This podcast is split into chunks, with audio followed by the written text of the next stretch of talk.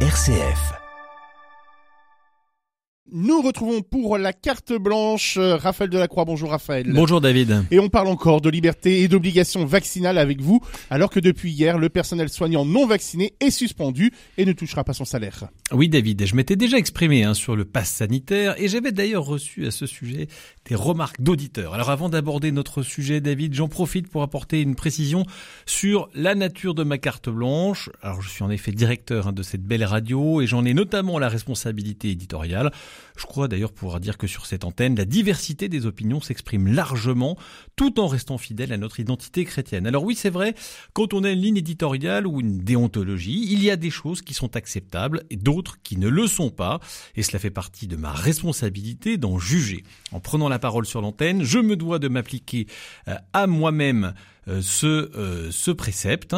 mais comprenons bien de quoi nous parlons. Hein. Il existe en radio plusieurs formats. Quand j'anime un débat, comme je le ferai ce soir à 19h15 dans des hauts débats, j'en profite pour faire ma publicité, j'invite des personnes dont les opinions divergent, y compris parfois avec des positions de l'Église, parce qu'il me paraît important de croiser les opinions, de faire s'opposer ou se compléter des arguments. Cela ne veut pas dire que tous se valent, mais qu'ils méritent quand même d'être entendus. Dans le cas précis de cette carte blanche, il s'agit d'un billet d'humeur qui n'engage que celui qui la prononce. On a tout à fait le droit de ce fait d'être un auditeur très assidu de RCF Anjou, tout en étant très en colère contre un, billet prononcé par son directeur. Cela donne lieu à des, échanges souvent fructueux et passionnants d'ailleurs avec les personnes qui ne se retrouvent pas dans mes prises de position, qui peuvent parfois être un peu tranchées, j'en conviens. Mais c'est bien l'objectif, faire réagir, faire réfléchir, mettre en mouvement intellectuellement.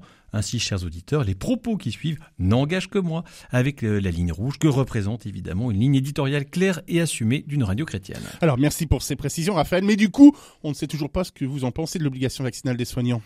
En effet, David, et il me reste du coup assez peu de temps pour en parler, je vais être bref. L'obligation vaccinale pour les soignants est tout simplement une violation de liberté sans précédent qui nous conduit dans des situations ubuesques hein, dans les hôpitaux où ce sont parfois dans un même établissement plusieurs centaines de soignants qui ne pourront exercer leur travail. Des soignants pourtant soucieux des règles sanitaires, des soignants qui mettent leur masque et du gel, mais des soignants qui manqueront à l'appel pour soigner les Français. On préfère ne pas être soigné que de l'être par un soignant non vacciné, en violant brutalement les consciences et en plongeant dans la précarité ceux qui suivent la leur, le gouvernement vient de mettre un coup de pied supplémentaire dans un système de soins bien mal en point, un système de soins, pardon. Le président Macron a perdu en une décision brutale tous les bénéfices d'image engrangés dans le Ségur de la santé.